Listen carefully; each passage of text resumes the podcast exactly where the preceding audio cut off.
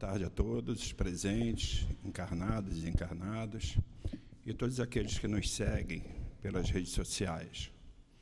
Hoje, é sábado, dia 30, último dia do mês, né? É, realizamos a nossa última reunião pública, porque às 10 horas da manhã já realizamos a primeira, juntamente com nossa as nossas atividades, né?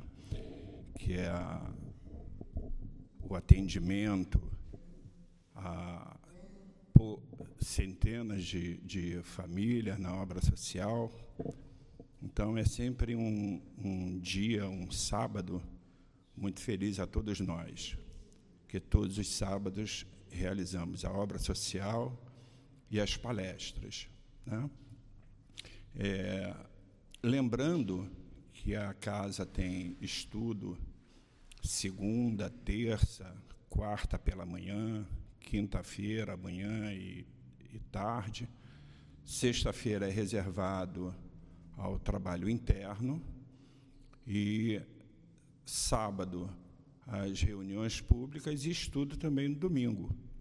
Então, na realidade, essa casa aqui não fecha dia nenhum durante os 365 dias. Estamos sempre abertos, porque para nós que aqui frequentamos, tanto os trabalhadores da, da casa, como aqueles que vêm para as reuniões públicas e os cursos, é sempre um, uma alegria muito grande e uma harmonia para todos nós, né? já que vivemos, estamos vivendo num mundo em que vimos as complicações, principalmente as complicações no sentido moral, espiritual. Né? As pessoas estão muito voltadas para o bem material e deixando de lado o bem espiritual, que é o único que nós levaremos para a vida eterna. Né? tudo aquilo que nós conquistarmos de bem material vai permanecer aqui. A única coisa que vamos levar é o nosso progresso moral, se assim fizermos por onde.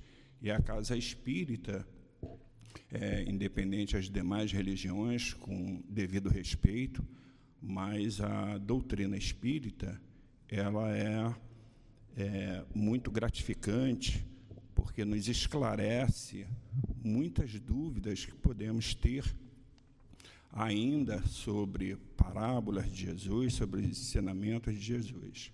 Então, sejam todos é, convidados a vir à casa, no Centro Espírita Altivo Panfiro, que é, vai ser uma honra muito grande e nós, os nossos estudos, eles acontecem também pelas lives, né? Quer dizer, as pessoas podem acompanhar pela rede social. Mas é, nós convidamos para que esteja presente, porque pela rede social você não consegue tirar as dúvidas, você não consegue perguntar. E nos estudos, aqui, é, a pessoa pode tirar todas as dúvidas, perguntar, enfim, é muito bom. Nós temos aqui a livraria também, com preços especiais, sempre dos livros, e pedimos às pessoas que possam colaborar no sentido de, de alimentos não perecíveis, né? porque a casa distribui para os menos favorecidos, não apenas os alimentos não perecíveis, como também é, material de limpeza, roupa, agasalho, cobertores, enfim, tudo aquilo que as pessoas puderem contribuir será sempre muito bem-vindo. E em nome da casa, por todos aqueles que vão receber esse material, é, já agradecemos antecipadamente. Na realidade, são uh, todos vocês é, que transformam essa casa numa casa de amor, de recepção, e que a cada dia a gente procura ir melhorando. O estudo de hoje será feito através do livro dos Espíritos, nas questões 1018 e 1019. Na, a abertura será da, do Evangelho segundo o Espiritismo, no capítulo 18, itens 1 e 2. Quem vai nos dar o prazer do, do estudo, que preparou com muito carinho, é o nosso irmão Adriano Santana. E na hora do passe, quem vai fazer a sustentação é a nossa irmã, trabalhadora incansável da, da casa, a Mônica Carvalho.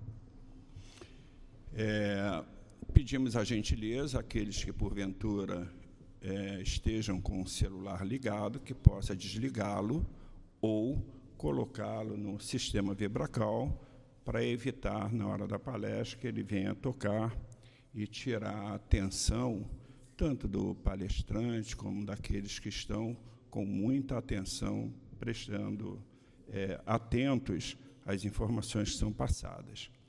Tá? Então, nós vamos iniciar pela leitura do Evangelho segundo o Espiritismo, no capítulo 18, que nos diz: Muitos os chamados e poucos os escolhidos. E no seu item 1, nos fala sobre a parábola do banquete de núpcias, que diz: Jesus, falando ainda em parábolas, lhes disse: O reino dos céus é semelhante a um rei que, desejando fazer as núpcias de seu filho, enviou seus servidores para chamar aqueles que tinham sido convidados para as núpcias. Mas eles se recusaram a ir. O rei ainda enviou outros servidores com ordem de dizer, de sua parte, aos convidados: Preparei meu banquete, fiz matar meus bois e tudo que havia feito engordar. Tudo está pronto. Vinde às bodas. Eles, porém, desprezaram o convite e se foram, um à casa de campo e outro para o seu negócio. Os outros se apoderaram dos seus servidores e os mataram após lhes terem feito muitos ultrajes. O rei, sabendo disso, encheu-se de cólera e, enviando seus soldados, exterminou os assassinos e queimou a cidade deles.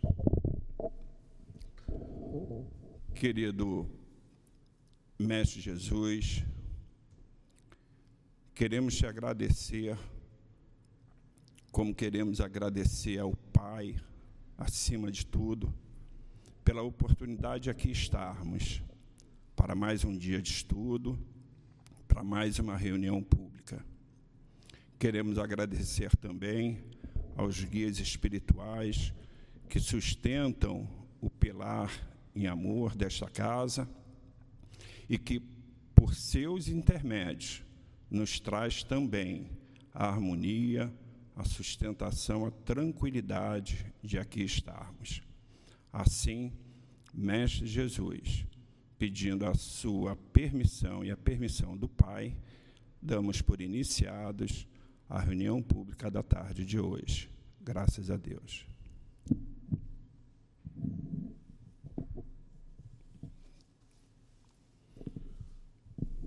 Como tema é do Livro dos Espíritos, na questão 1018, que nos diz: em que sentido é preciso entender essas palavras do Cristo? Meu reino não é deste mundo? Quem vai nos responder é o nosso irmão Adriano, a quem eu passo a palavra, são 17 horas e vamos até às 17h50. Que Jesus lhe abençoe.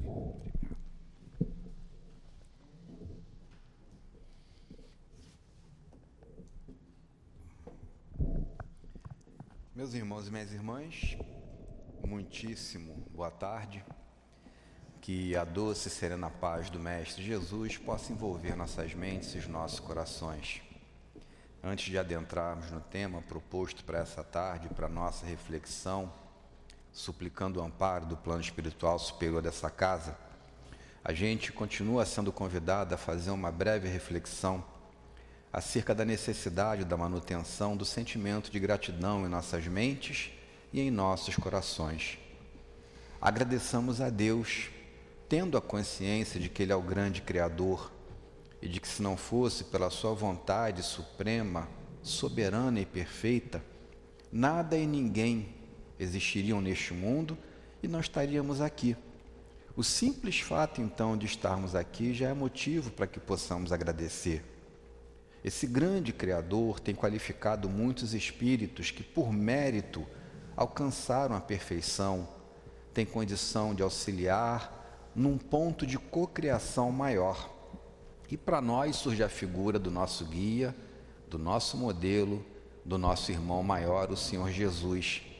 É Ele quem conduz a nossa caminhada aqui no orbe terrestre e a Ele devemos sempre agradecer também. Mas Jesus não nos deixa pura e simplesmente sozinhos ou soltos, ou buscando o seu evangelho que muitas vezes não temos condições de alcançar em determinadas encarnações. Há sempre um espírito que é superior a nós e que nos acompanha, nos instrui, nos orienta, nos capacita, vibra diante das nossas vitórias, mas nos sustenta diante de nossas derrotas. A cada anjo guardião aqui representado, fica também o nosso muitíssimo obrigado. Lembremos, meus irmãos, que há muitas instituições religiosas trabalhando neste momento em prol do ser humano. A cada instituição religiosa, nosso muitíssimo obrigado, mas para nós em especial fica sempre a consolidação do sentimento de gratidão pela nossa querida e amada Casa Espírita. A casa, então, de Altivo Panfiro, neste momento, o nosso muitíssimo obrigado. A gente está sendo convidado, então, hoje, a bater um papo, a refletir acerca da quarta parte do Livro dos Espíritos, onde nós vamos visualizar o estudo aprofundado de Kardec com questionamentos ao plano espiritual superior acerca das esperanças e das consolações. Na primeira parte, nós estudamos as penas e gozos terrestres, né? presentes nesse momento em nossa caminhada, e vamos agora vislumbrar o fechamento dessas penas e gozos futuros. E Kardec então se debruça sobre a questão do céu, ou do paraíso, do inferno e do purgatório. E uma de suas notas em questões anteriores, a partir da 1013, Kardec afirma para nós, efetivamente, que a questão de paraíso, céu, inferno, purgatório, que seja, é uma questão de dificuldade nossa, porque nós estamos sempre querendo visualizar um local circunscrito. Palavras de Kardec. Pela nossa imperfeição, a gente quer imaginar um local, não compreendendo que são estados de nossa consciência de acordo com a nossa caminhada, de acordo com as nossas ações ou com nossas omissões. Então, muitos de nós continuamos a não entender a proposta de Jesus quando, diante de Pilatos, ele afirmou: Meu reino não é deste mundo. Eu vou pedir permissão a vocês aqui para relembrar de maneira um pouco mais extensa essa afirmação do Cristo quando ele é preso e é levado a Pôncio Pilatos a fim de que os doutores da lei, juntamente com o Sinédrio, tramando, entregassem Jesus e apertassem né, todo o comando organizado naquele momento para que Jesus fosse condenado à pena de morte. Está lá em João capítulo 18, a partir do versículo 28. A gente vai até o 38. Depois levaram Jesus da casa de Caifás para a audiência, e era pela manhã cedo. E não entraram na audiência para não se contaminarem, mas poderem comer a Páscoa. Então Pilatos saiu fora e disse-lhes: Que acusação trazeis contra este homem? Responderam e disseram-lhe: Se este não fosse malfeitor, não te entregaríamos. Disse-lhes, pois, Pilatos: Levai vós e julgai-o segundo a vossa lei. Disseram-lhe então os judeus: A nós não nos é lícito matar pessoa alguma, para que se cumprisse a palavra que Jesus tinha dito, significando de que morte havia de morrer. Tornou, pois, a entrar Pilatos na audiência e chamou a Jesus e disse-lhe: Tu és o rei dos judeus? Respondeu-lhe Jesus: Tu dizes isto de mim mesmo, ou disseram-tu outros de mim? Pilatos respondeu: Porventura sou eu judeu? A tua nação e os principais dos sacerdotes entregaram-te a mim. Que fizeste? Respondeu Jesus: O meu reino não é deste mundo. Se o meu reino fosse deste mundo, pelejariam os meus servos para que eu não fosse entregue aos judeus, mas agora o meu reino não é daqui. Disse-lhes, pois, Pilatos: Logo tu és rei? Jesus respondeu: Tu dizes que eu sou rei. Eu para isso nasci e para isso vim ao mundo, a fim de dar testemunho da verdade. A gente vai parar por aqui então e vai voltar para os questionamentos de Kardec inseridos na 1018 e posteriormente na 1019. Nem Pilatos entendeu naquele momento. Será que ele é rei num outro local, de uma outra nação?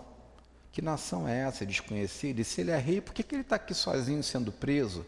Não seria ele um desequilibrado? Na realidade, eles não entenderam a proposta de Jesus quando ele afirmou que o seu reino estava onde houvesse amor, onde houvesse perdão, onde houvesse caridade. E nós, ainda muito apegados à matéria, estávamos visualizando pura e simplesmente, infelizmente, muitos de nós ainda continuamos a visualizar aquilo que pode ser colocado a nível de melhor para nós, pura e simplesmente no campo da matéria. E não nos observamos ainda como espíritos imortais, como seres criados por Deus, fadados à perfeição, mas tendo pela reencarnação a proposta de aprendizado, tanto intelectual quanto moral, para que possamos todos nós alcançarmos pelo progresso a dinâmica de sermos içados a mundos cada vez mais equilibrados.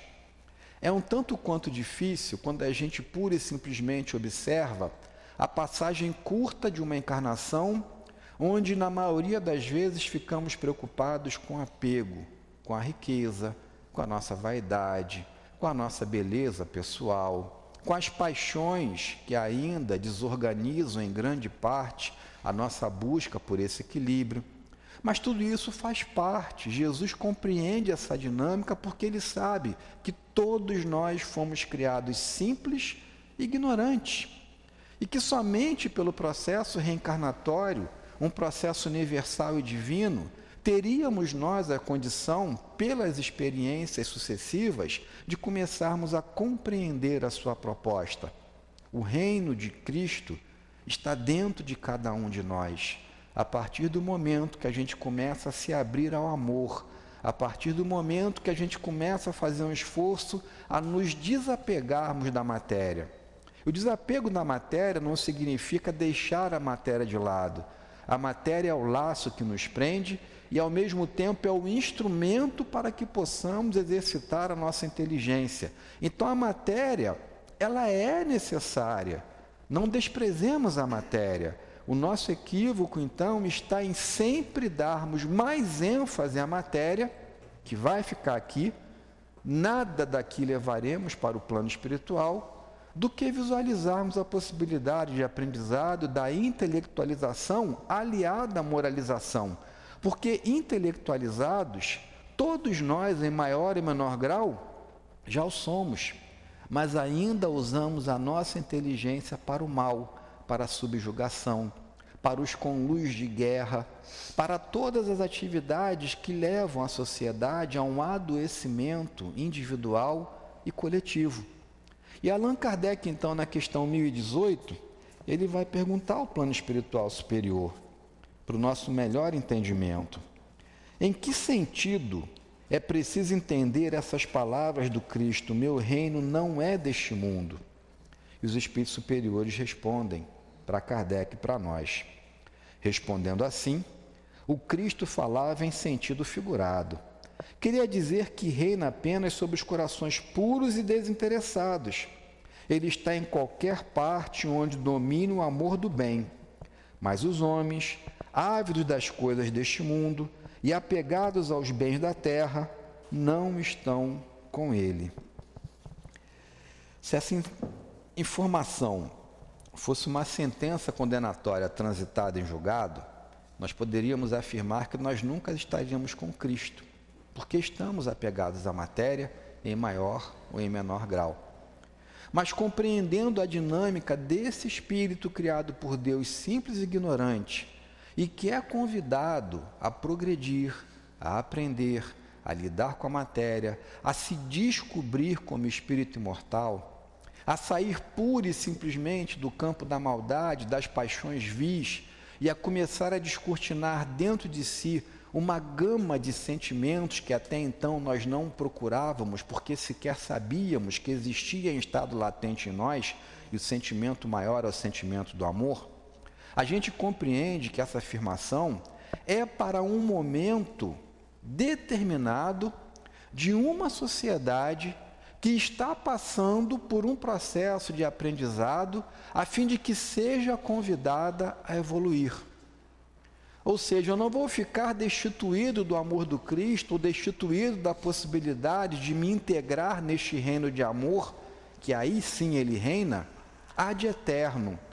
Depende de cada um de nós, depende de mim, pelo nosso esforço, pelo nosso direito sagrado de escolha, pelo nosso livre arbítrio, a possibilidade de nos aproximarmos do Cristo, trabalhando em conjunto para as mais diversas atividades que a obra no bem vem estabelecer para cada um de nós. É uma luta, porque se eu me vejo ainda como ser humano apegado à matéria, se eu me vejo ainda como um ser humano cheio de más paixões, se eu me vejo ainda como um ser humano que muitas vezes esqueço dos mandamentos mais puros e sintetizados lá nos Dez Mandamentos e também no Livro dos Espíritos por Kardec, na terceira parte, quando ele vai tratar das leis morais, como é que eu vou alcançar esse patamar? Como efetivamente eu teria acesso a essa possibilidade de estabilidade, visualizando um mundo em grande desalinho, em grande turbulência, em grandes dificuldades. O primeiro ponto que a gente precisa entender é que as dificuldades sempre existiram, elas não são de hoje. O que nós temos hoje, graças a Deus o temos, porque fica mais fácil de descobrirmos, são os meios de comunicação nos dando uma interação muito mais rápida, praticamente integral e momentânea, das informações de que necessitamos do mundo inteiro. As guerras sempre existiram. Os cataclismas, né, os elementos que mexem e remexem por meio da natureza, concitando-nos ao aprendizado e à evolução, eles sempre existiram. Mas aconteciam em locais distantes e muitas vezes demoravam muito para chegar a informação a nós ou simplesmente não chegavam. E nós estávamos então cobertos por um pseudo-elemento de segurança. Como o mal estava distante, como a dor e o sofrimento não chegavam a nível de informação tão rápido para mim, eu estava na minha bolha de segurança, achando que estava tudo bem, a ponto de ouvirmos muitas vezes: ah, antigamente o mundo era bem melhor do que o de hoje, né? antigamente as coisas eram melhores. Será que efetivamente eram? Quanta coisa boa no campo da tecnologia, por exemplo, a gente recebeu com a permissão do Cristo. Se nós pegarmos do início do século passado para cá e visualizarmos o quanto a medicina avançou, quantos equipamentos temos hoje propícios à identificação, a diagnosticar, quantos remédios ajudando nas curas, ou pelo menos na diluição das dores e dos sofrimentos que ainda precisamos passar enquanto seres humanos, que lá atrás nós não tínhamos. É que esse homem, reitero, tão inteligente a ponto de descortinar tantas novidades no campo da ciência que beneficiam o homem, ainda continua utilizando a mesma inteligência também para a criação do mal. para a criação do desequilíbrio, para a criação das dificuldades. Kardec, na 1019, daqui a pouco a gente vai ver com mais atenção, ele vai perguntar: mas peraí, se a gente continuar nesse círculo vicioso, o nosso planeta não vai evoluir? A gente sempre vai ter contato com o mal? Como é que nós vamos alcançar um mundo melhor? É um processo que a gente para e que a gente vai tentar trabalhar não apenas o livro dos Espíritos, mas também vamos trabalhar em conjunto, de forma sistemática, o Evangelho segundo o Espiritismo. Quando a gente estuda o Evangelho, a gente vai ver no capítulo 3 o tema Há muitas moradas na casa de meu Pai. E até então, nós estávamos vislumbrando as moradas apenas no plano espiritual. A gente estava pensando nesse céu, nesse purgatório, nesse inferno, acreditando que todos poderíamos chegar lá de acordo com as nossas atitudes ou pura e simplesmente pela nossa aceitação ao Cristo, como se a aceitação retirasse de mim a responsabilidade pela minha caminhada progressiva. As coisas não são assim. É necessário que eu me responsabilize pelas minhas ações, pelas minhas omissões. É necessário que eu me arrependa. É necessário que eu espie pelos atos de desequilíbrio. É necessário que eu repare aquilo que até então eu vinha destruindo ou pelo menos desequilibrando. E dentro desse processo, a gente vai sendo convidado a compreender que só depende de nós a melhoria, só depende de nós a pacificação, só depende de nós a busca pelo amor. Lá nesse capítulo 3, então, Allan Kardec vem mostrar para a gente que a casa do Pai é o universo. E nós aprendemos aqui que o universo constitui não apenas o campo espiritual, mas constitui o campo material também. Todos os mundos constituem-se assim como sendo a casa do Pai. E é preciso lembrar uma afirmação de Jesus: O meu Pai continua trabalhando e eu também. Deus sempre criou.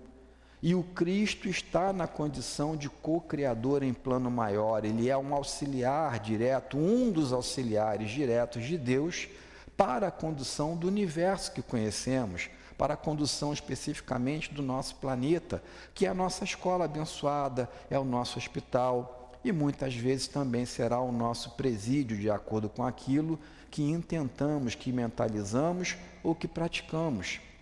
Compreendendo essa dinâmica de que todo o universo é a casa do Pai, a gente começa a compreender e evidências cada vez mais fortes demonstram assim pela ciência hoje de que não há vida pura e simplesmente aqui no nosso planeta. Seria uma incongruência muito grande visualizarmos toda essa imensidade que é o universo, que a gente só conhece um pedacinho dele, e acreditar piamente que só tem vida aqui.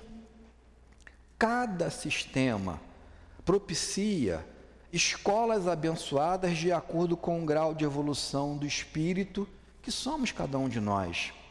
Dentro desse processo, bilhões de almas encontram-se em estágios mais ou menos elevados, procurando o progresso pelo mecanismo da reencarnação que é universal. Não somos apenas nós, nesse planetinha, que está na periferia de um sisteminha, que está na periferia de uma galáxia, que somos convidados a alcançar a pureza pela reencarnação.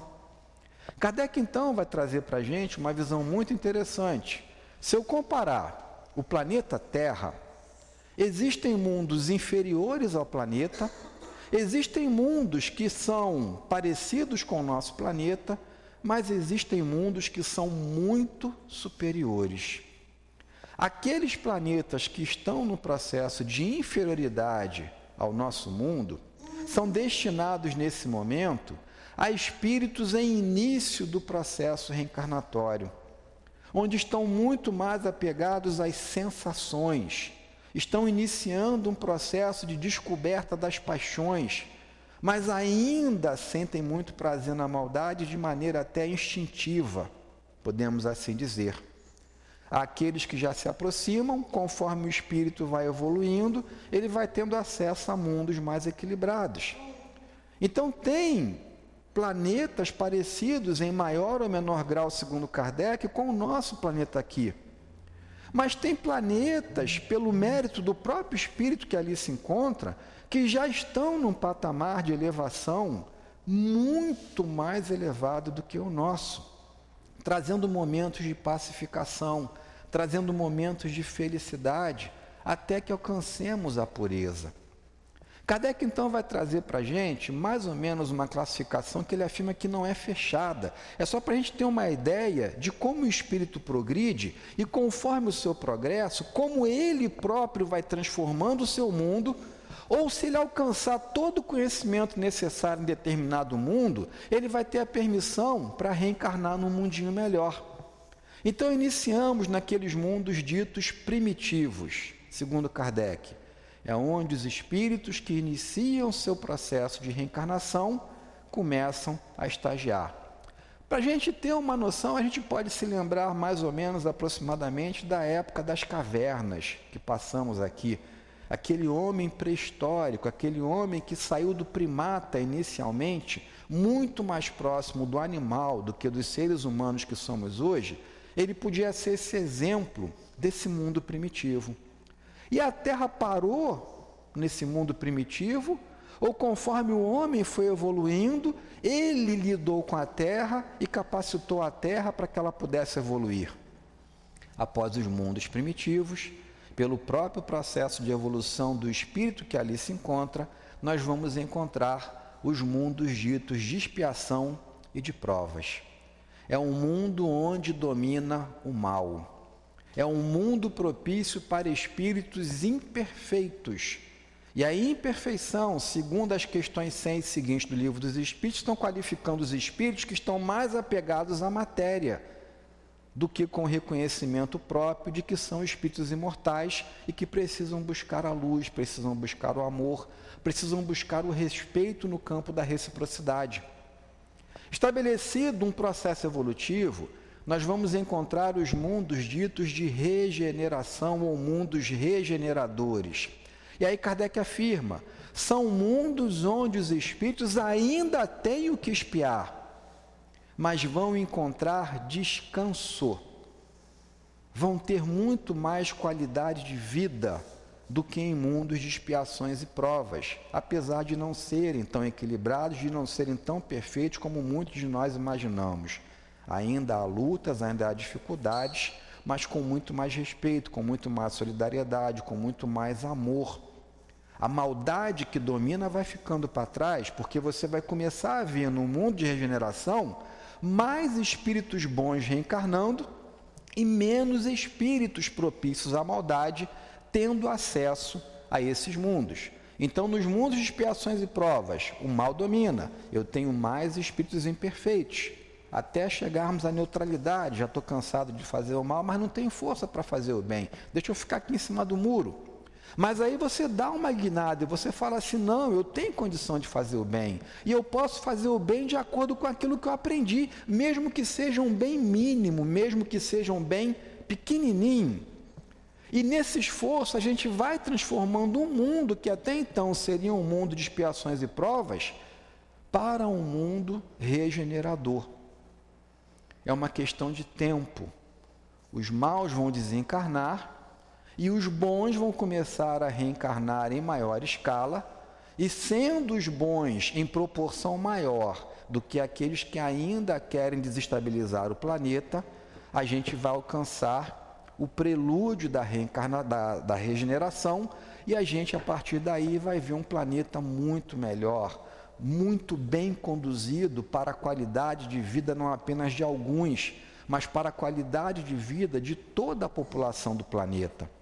Mas há mundos superiores ao mundo de regeneração. Há mundos felizes, onde o bem supera o mal. Então vejam que até nos mundos ditos felizes ainda vai haver dificuldade, porque Kardec falou que o bem supera o mal, até chegarmos nos mundos ditosos, onde é a morada dos espíritos puros, onde estão espalhados e tendo acesso a todas as regiões universais, porque já não tendo mais necessidade de reencarnar, veem e compreendem Deus e são seus ministros diretos para a qualificação daqueles de nós que ainda nos encontramos na retaguarda. Então eu posso acreditar que, apesar de todas as dificuldades pelas quais estamos passando nesse momento, tensionamentos políticos entre nações de grande potencial bélico, guerras acontecendo, dificuldades internas em estados, em municípios, em bairros, em comunidades. Todos esses deslocamentos da natureza que tem propiciado desencarne coletivo, que nos entristece, mas que ao mesmo tempo permite que o homem possa progredir aprendendo a lidar com esses fenômenos. Será que nós vamos encontrar equilíbrio e vamos superar tudo isso? A afirmação do Cristo é que sim. E ele mostra esse posicionamento de renovação para o nosso planeta especificamente falando, no último livro lá do Novo Testamento, que é o livro de Apocalipse, mal interpretado, porque visualizamos o livro de Apocalipse quando João Evangelista, preso na ilha de Pátimos, teve acesso, por intermédio do amor do Cristo, a todo o planejamento de progresso da humanidade, com o livro que apresenta o fim do mundo. E aí ficamos ainda tentando descobrir qual vai ser a data. 12 de 12 de 2012. Vamos pegar o calendário maia, vamos fazer isso, vamos fazer aquilo. De 2000 não passará. E já estamos em 2023 não compreendemos que era o fim de um mundo de expiações e provas e o início de um mundo regenerador. E como é que a gente vai fazer para chegar a essa regeneração? Vamos de novo ao Livro dos Espíritos, na questão 1019. Algum dia, pergunta Kardec, o reino do bem poderá ter lugar na terra? E aí é uma mensagem de São Luís que responde assim: O bem reinará na terra quando entre os espíritos que vêm habitá-la, os bons superarem os maus. Então, eles aí farão reinar o amor e a justiça, que são a fonte do bem e da felicidade. É através do progresso moral e da prática das leis de Deus que o homem atrairá para a terra os bons espíritos e dela afastará os maus. Os maus, porém, não a deixarão, enquanto dela não estiverem banidos o orgulho e o egoísmo. Eu começo a compreender que ainda é o meu orgulho e o meu egoísmo que me impedem de ser um trabalhador melhor para acelerar esse processo de implantação. Ainda olho muito para o meu umbigo e não percebo que eu sou um espírito imortal e que apesar das minhas imperfeições, eu também posso me apresentar como aquele trabalhador humílimo que foi colocado como Jesus na parábola dos trabalhadores da última hora. Eles estavam ali, esperando o trabalho, o dia inteiro, mas ninguém os contratou, até que o senhor do campo passou por ali e os pegou e deu em pagamento pela última hora de trabalho deles o mesmo denário que ele prometera aos trabalhadores da primeira hora. Como eu posso trabalhar? Quanto eu posso produzir? Não importa. Se nós nos unirmos, cada um fazendo o seu papel, por exemplo, na casa espírita, e há muita atividade a ser feita, a nossa união propicia o reino do bem já nesse momento aqui para nós quando nós adentramos na casa espírita e podemos respirar, podemos fazer uma prece, podemos passar por um atendimento fraterno e receber o amparo, o consolo, quando nós podemos sentar estudarmos em conjunto, visualizando nesse momento que a vibração é praticamente a vibração do plano espiritual. Eles estão aqui conosco, nos impulsionando, nos harmonizando, nos fortalecendo. Enquanto estamos aqui em estudo, enquanto assistimos a palestras de nossas casas, de nossas residências, muitos mentores estão observando os nossos perispíritos, estão visualizando pontos de desequilíbrio e, sem que a gente perceba até, muitas curas são implementadas. Nós já estamos aqui vivenciando nesse momento o reino do bem que Jesus prometeu, apesar das dificuldades lá fora. E é aí que a gente lembra do professor Leopoldo Machado quando ele afirmava assim, de maneira simbólica: a tempestade é lá fora. Aqui dentro é calmaria, aqui dentro é bonança, aqui dentro é fé, esperança e caridade. E é assim que a gente tem que se portar. Senhor, tu sabes que eu não valho muita coisa, tu sabes das minhas imperfeições, tu sabes o quanto eu ainda estou engateando, mas na minha pequenez, o que, que eu posso fazer para ajudar? Qual é a minha possibilidade de auxílio? E sempre tem, gente, basta que a gente se apresente. E aí a gente vai unido implementar esse reino do bem, que vai começar nas instituições de bem, e que das instituições de bem, com aprendizado, nós vamos levar para onde? Para os nossos lares. Aquele ser humano que há 10 anos atrás era violento, era orgulhoso, era egoísta em demasia, tendo contato com os ensinamentos do Cristo por intermédio do Espiritismo, que é o nosso caso, ele muitas vezes não se dá conta da sua transformação. Mas se ele fizer uma comparação de como ele era 10 anos atrás e como ele está hoje, ele vai verificar que houve progresso. E se houve progresso para esse homem em 10 anos, vamos imaginar mais 10, mais 10, mais 10. O quanto de progresso nós não poderemos alcançar. Continua São Luís. A transformação da humanidade foi predita, e vos aproximar desse momento que apressam todos os homens que auxiliam o progresso. Ela se cumprirá pela encarnação de espíritos melhores. Então a cola está aqui. Como é que o mundo vai se regenerar? Desencarna o Adriano que é mal e reencarna um espírito melhor. Desencarna um outro que é mal e reencarna um outro melhor. A proporção que mais homens e mulheres de bem forem reencarnando, e que mais homens e mulheres em desalinho em desequilíbrio, ainda antenados e prazerosos com o mal, forem reencarnando e não tiverem mais permissão para reencarnar aqui, a gente vai visualizando essa transformação paulatina acontecendo. Então, os espíritos dos maus, que a morte ceifa todos os dias, e todos aqueles que tentam deter a marcha dos acontecimentos daí serão excluídos, pois estariam deslocados entre os homens de bem, cuja felicidade perturbariam. Eles irão para mundos novos, menos adiantados, cumprir missões penosas, através das quais poderão trabalhar para o próprio adiantamento, ao mesmo tempo que trabalharão para o progresso de seus irmãos ainda mais atrasados. Não vedes nesta exclusão da terra transformada a sublime figura do paraíso perdido? E na vinda do homem para a terra em semelhantes condições, trazendo em si o germe de suas paixões e os traços de sua inferioridade primitiva, figura não menos sublime do pecado original? O pecado original, considerado sob esse ponto de vista, prende-se à natureza ainda imperfeita do homem, que é assim responsável apenas por si mesmo e pelas próprias faltas, e não pela de seus pais. Todos vós, homens de fé e de boa vontade, trabalhai, portanto, com zelo e coragem na grande obra da regeneração, pois recolhereis pelo cêntuplo o grão que tiverdes semeado.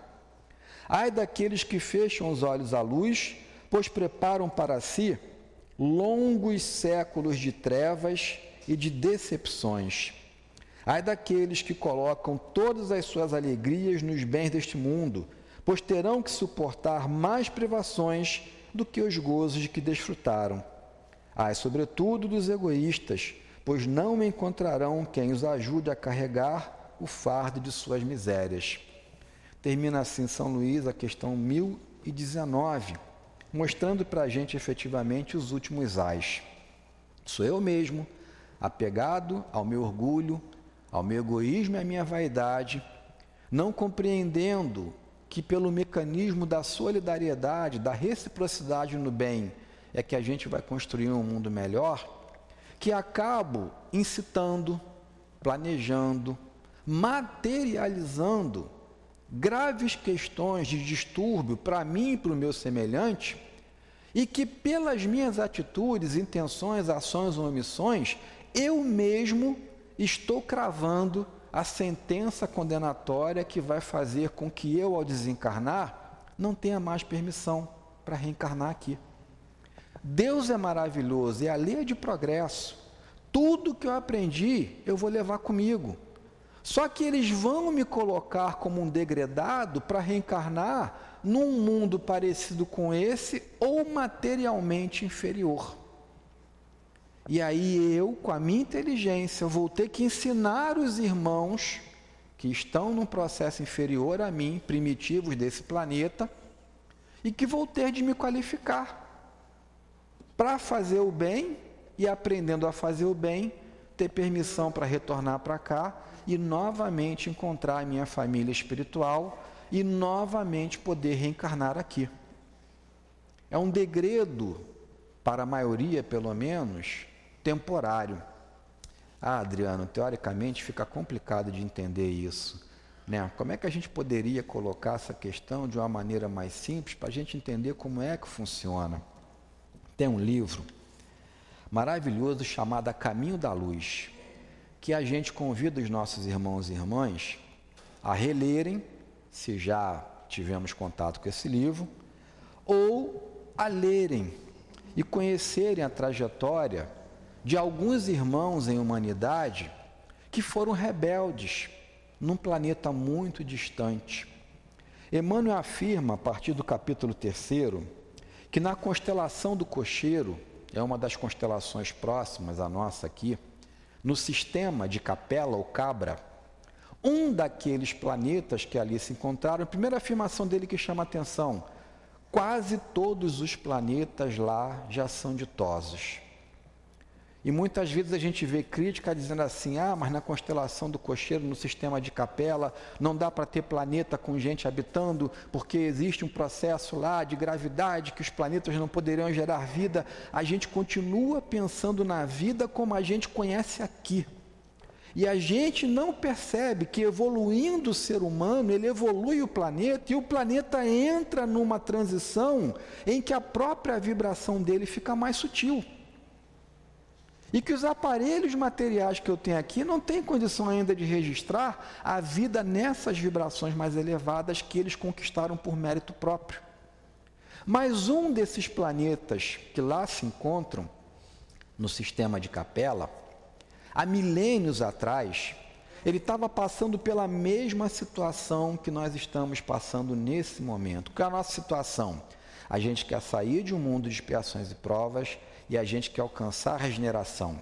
A gente reconhece as nossas falhas, a gente reconhece o nosso erro, a gente quer pagar pelas nossas dívidas, mas a gente quer ter um pouco de repouso, um pouco de descanso, um pouco de paz, um pouco de amor, um pouco de solidariedade, não ficar tendo sempre contato com o nosso orgulho e com o nosso egoísmo.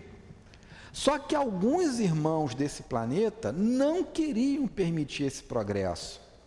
Eram eles que implementavam a guerra, eram eles que implementavam a prostituição infantil, eram eles que implementavam a discórdia nos mais variados campos desse planeta.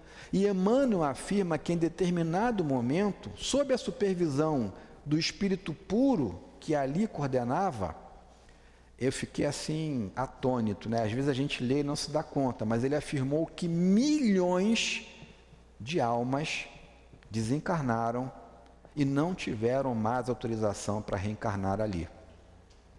Então não precisa de nave espacial, espacial para sair de um lugar e levar para outro, não. Desencarna e os mentores nos levam em espírito para os planetas em que haverá possibilidades, novas possibilidades de reencarne.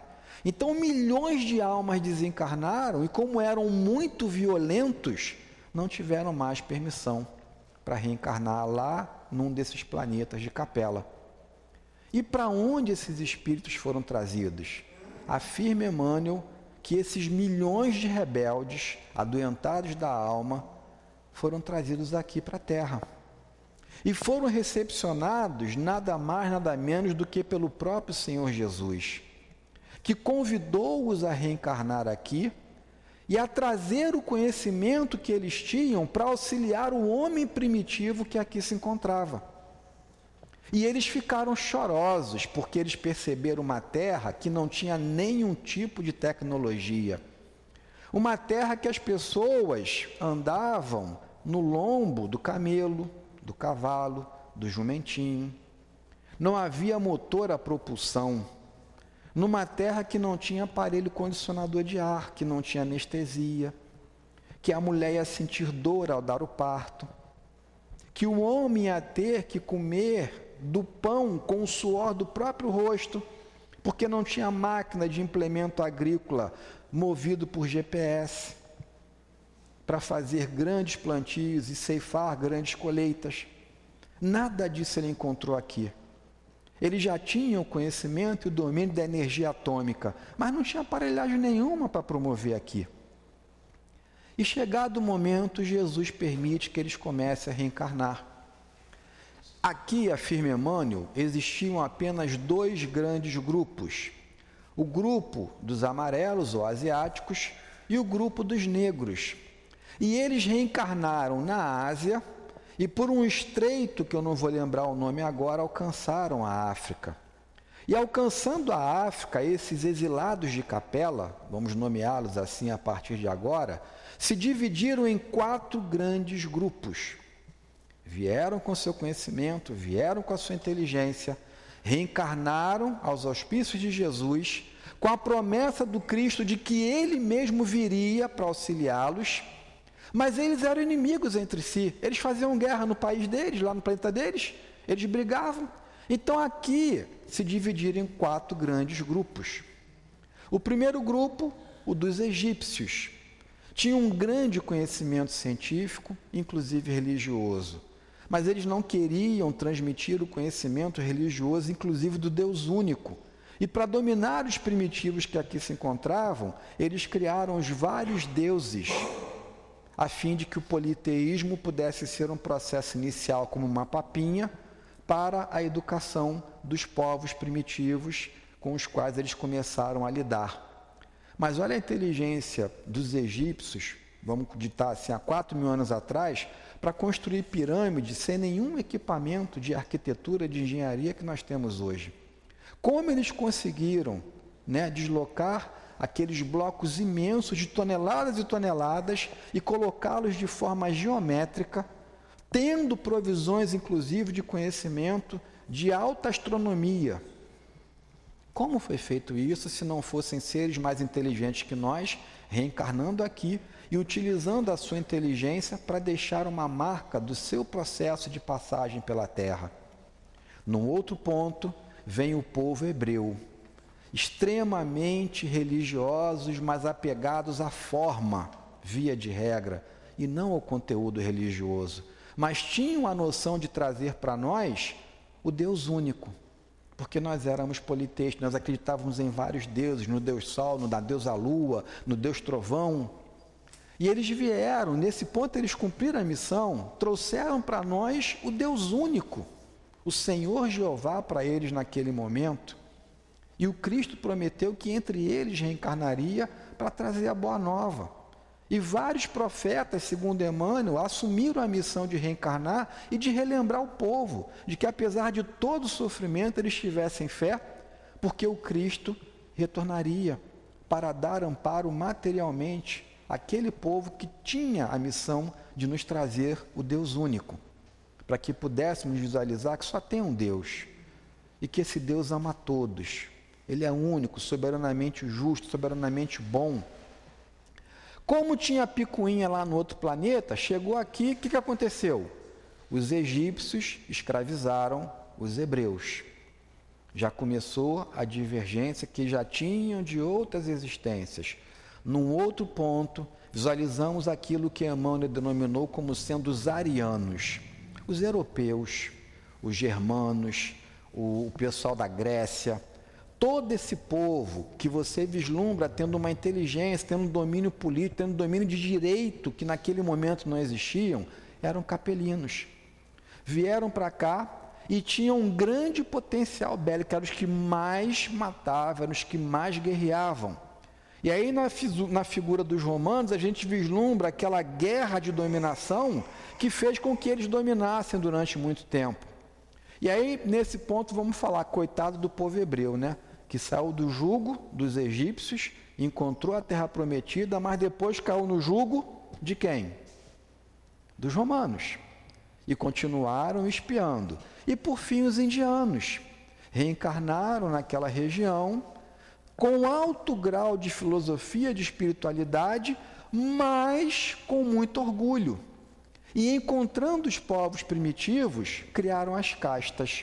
Eles não se misturavam com os Dalits ou separados, que eram aqueles que aqui já estavam e que eles colocaram para fazer os serviços materiais, limpar a rua, lidar com o defunto, mas não podia nem tocar neles, muito menos pensar em casar com eles. Então eles só casavam naquele momento entre eles porque se achavam superiores aos seres que nos encontrávamos aqui primitivos. Fizeram seu trabalho, desenvolveram aquelas regiões e afirma Emmanuel, a maioria cumpriu a missão acordada com Jesus e teve a permissão para desencarnar e retornar para o sistema de capela. Mas, segundo Emmanuel, uma proporção continua aqui até hoje por conta da sua rebeldia. E eu fico pensando assim, Senhor, misericórdia, porque você, pelo desamor, sai de um local onde você tinha a sua família espiritual, é colocado num outro planeta onde você não conhece ninguém, e você continua rebelde às leis de Deus por milênios, e agora está arriscado a você passar por um novo processo de degredo e sair daqui e ser colocado num outro local. Juntamente com os primitivos que continuam vibrando no mal e que vão ter a oportunidade do primeiro degredo se não compreender o convite do Jesus da mansetude. Bem-aventurados os mansos, porque herdarão a terra.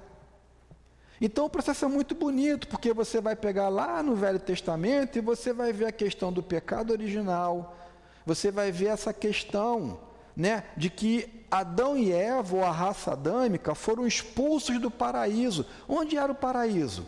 Era um planeta muito bom, que tinha tecnologia, que tinha avião, que tinha ciência, que tinha tomógrafo, que tinha ar-condicionado, que tinha anestesia, que tinha qualidade de vida para a população mas que tinha uma minoria que não estava trabalhando legal porque comeram do fruto da árvore do conhecimento e utilizaram o conhecimento para o mal. E foram degradados. Então o pecado está no meu orgulho e no meu egoísmo. E não adianta, onde eu for reencarnar, se eu continuar orgulhoso, se eu continuar egoísta, eu ainda estarei preso a esse pecado que é meu. E que eu poderia, pelas encarnações que o Cristo está me concedendo aqui, eu poderia sobrepujar a mim mesmo, eu poderia melhorar, eu poderia ter a possibilidade de, mesmo imperfeito, ser um ser humano melhor. E esse é o convite que a gente quer colocar nesse finalzinho desse nosso bate-papo. A possibilidade de ser um homem uma mulher, sermos humanos melhores, está em nossas mãos. A mansuetude que o Cristo nos convida, afirmando que os mansos herdarão a terra, ela continua sendo um convite para todos nós. Basta que a gente comece a fazer esse esforço de renovação íntima. E isso nós vamos encontrar também no Livro dos Espíritos, quando Santo Agostinho nos convida a nos autoconhecermos. Eu só posso visualizar uma possibilidade de melhora para mim se eu identificar em mim quais são os meus defeitos. É a minha sensualidade, é a minha vaidade, é o meu preconceito, é a minha prepotência, é a minha sede de dominação. O que ainda me impede de ser um ser humano melhor para que eu possa ganhar a credencial de poder participar das bodas, de poder participar da festa, de adentrar com o aval do Cristo num mundo regenerador, onde nós vamos ter um descanso, palavras de Kardec, onde nós ainda vamos espiar, mas haverá muita qualidade de vida. Então, o convite final que a gente quer deixar, por favor, meus irmãos e minhas irmãs, não desanimemos neste momento. Confiemos em Jesus, que é o nosso comandante supremo.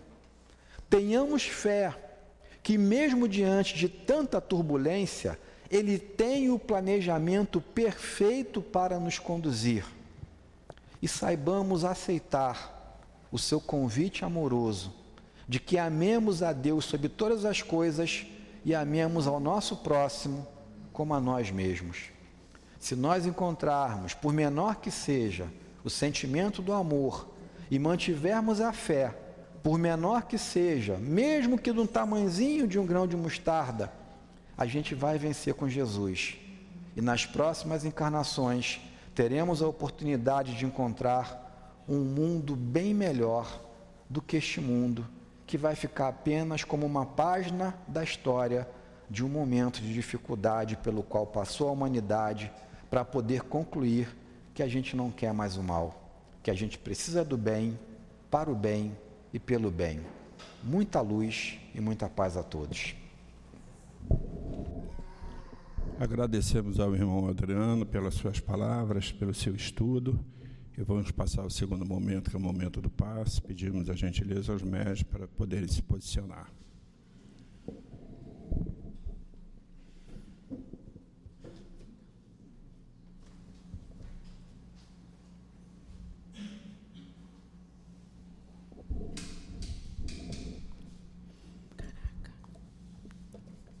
Deus, nosso Pai, agradecidos somos mais uma vez por aqui estarmos.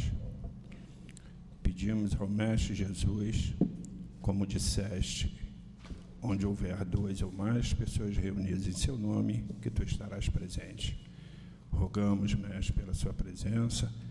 Pedimos aos espíritos amorosos que estão nesta casa desde cedo, que intuem os médios e que pelas suas mãos transmitam as energias e os fluidos necessários. Assim, pedimos a permissão para darmos por iniciado o momento do passe. Graças a Deus. Nessa parábola das, do, das bodas nupciais, Cristo precisava levar aquele povo uma forma de passar os seus ensinamentos. Ele sempre transmitia as suas mensagens de acordo com o que aquele povo naquela época poderia entender. E a parábola tem um trecho que diz assim: Então o rei disse aos seus servidores: O banquete das núpcias está pronto, mas os que para ele foram chamados não eram dignos dele e depois as encruzilhadas, e chamai para as núpcias todos aqueles que encontrardes. Então, Jesus, conversando com aquele povo através de, de histórias, ele faz o chamado. E a gente vai vendo que até hoje nós somos chamados e ainda continuamos com a dificuldade de atender o chamado do Cristo nessa reunião de hoje, no momento dos avisos, nós fomos convidados aos estudos da Casa Espírita. Durante o estudo, o nosso palestrante também fez convite para que nós possamos é, entender que essa escola em que nós nos encontramos hoje, esse nosso planeta, ele pode ser a nossa escola, ele pode ser o nosso hospital ou o nosso presídio, e tudo isso de acordo com a nossa escolha. E nós ainda continuamos aqueles irmãos e filhos rebeldes. Nós temos todas as oportunidades do trabalho no bem, principalmente nós da doutrina espírita que sabemos da oportunidade que nós temos, a oportunidade que nós recebemos, mas nós continuamos rebeldes. E nós, mais uma vez, precisamos é, caminhar Porque a nossa evolução para esse planeta de regeneração que nós tanto falamos e que nós tanto desejamos alcançar, depende de cada um de nós. Que nós possamos, assim, aceitar o chamado do Cristo, estar na seara do bem, no trabalho do bem, porque só através desse trabalho nós vamos conseguir a nossa evolução. Muita paz. Agradecemos a nossa irmã Mônica pela sustentação do passe e vamos agora fazer a leitura de uma mensagem do plano espiritual.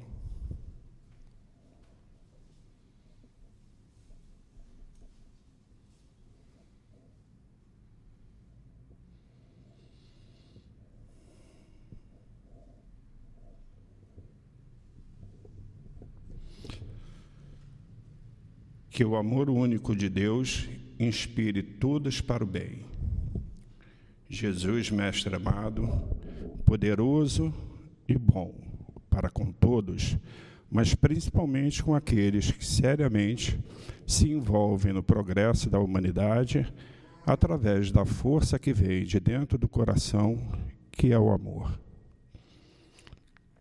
Hoje, o mundo está voltado para as dores, guerras, destruições e, com isso, a grande necessidade de trabalho, de saúde, de decisões programáticas, de vida e de ordem.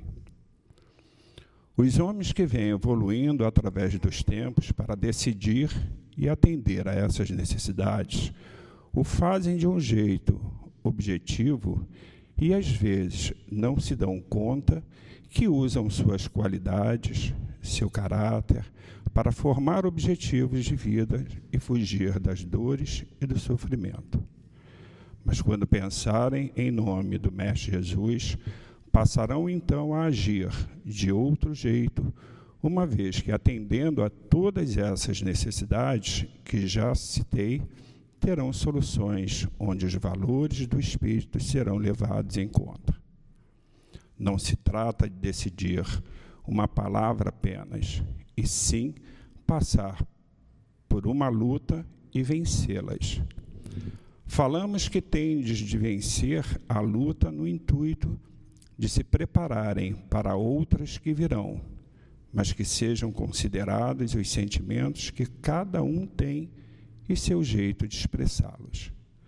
Saibam quantos tiverem sentimentos claros e compreensivos pelo nosso Jesus, na busca de soluções para as dificuldades alheiras, fazendo tudo pelo próximo, de modo a não atrapalharem.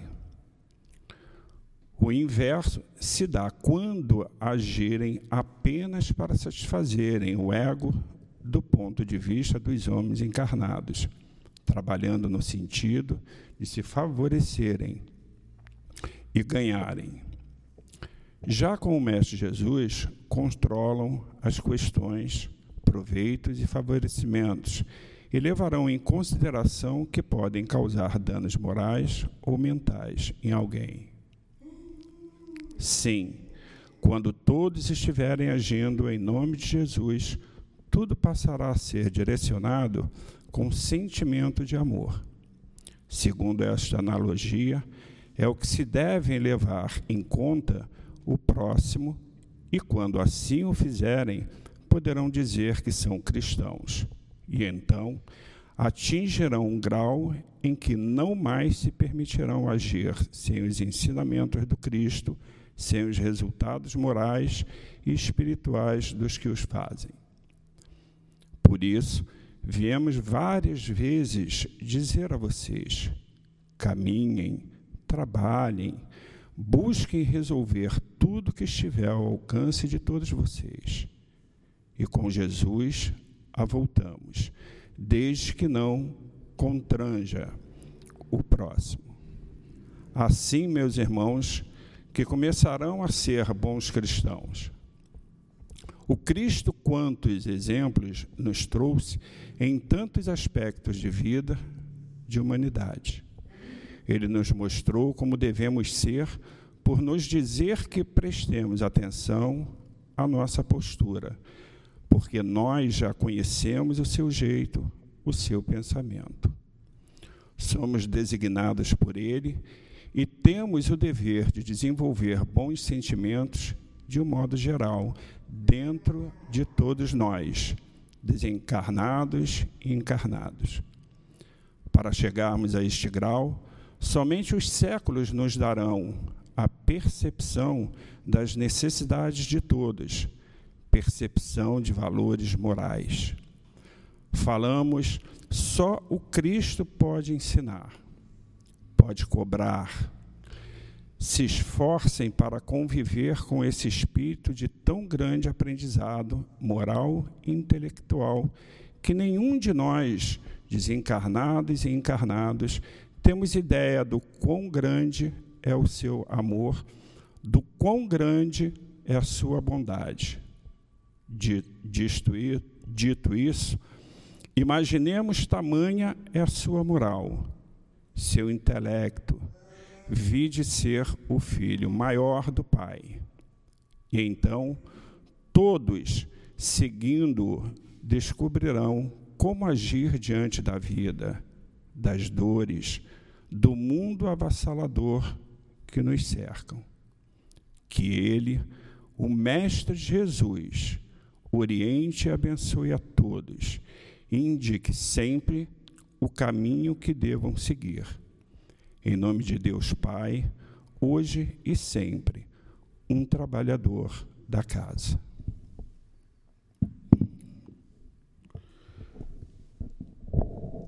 Como disse o nosso palestrante, Deus é maravilhoso. Acreditamos e te amamos, Pai, e pedimos, nos perdoe, e que possamos aprender a perdoar aqueles que nos tenham ofendido. Mestre Jesus, mais uma vez agradecemos, pois tu és o caminho, a verdade e a vida Agradecemos ao Altivo Panfiro, dirigente espiritual desta casa, e toda a falange espiritual que formam o pilar de sustentação e amor desta casa de amor. E assim nos sentindo harmonizados, pedindo que nos leve de volta para casa, harmonizados, seguros, e felizes por termos participado de mais uma reunião pública.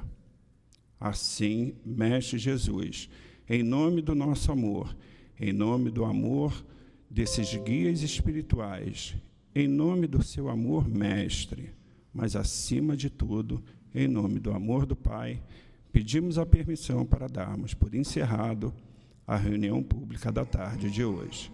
Graças a Deus.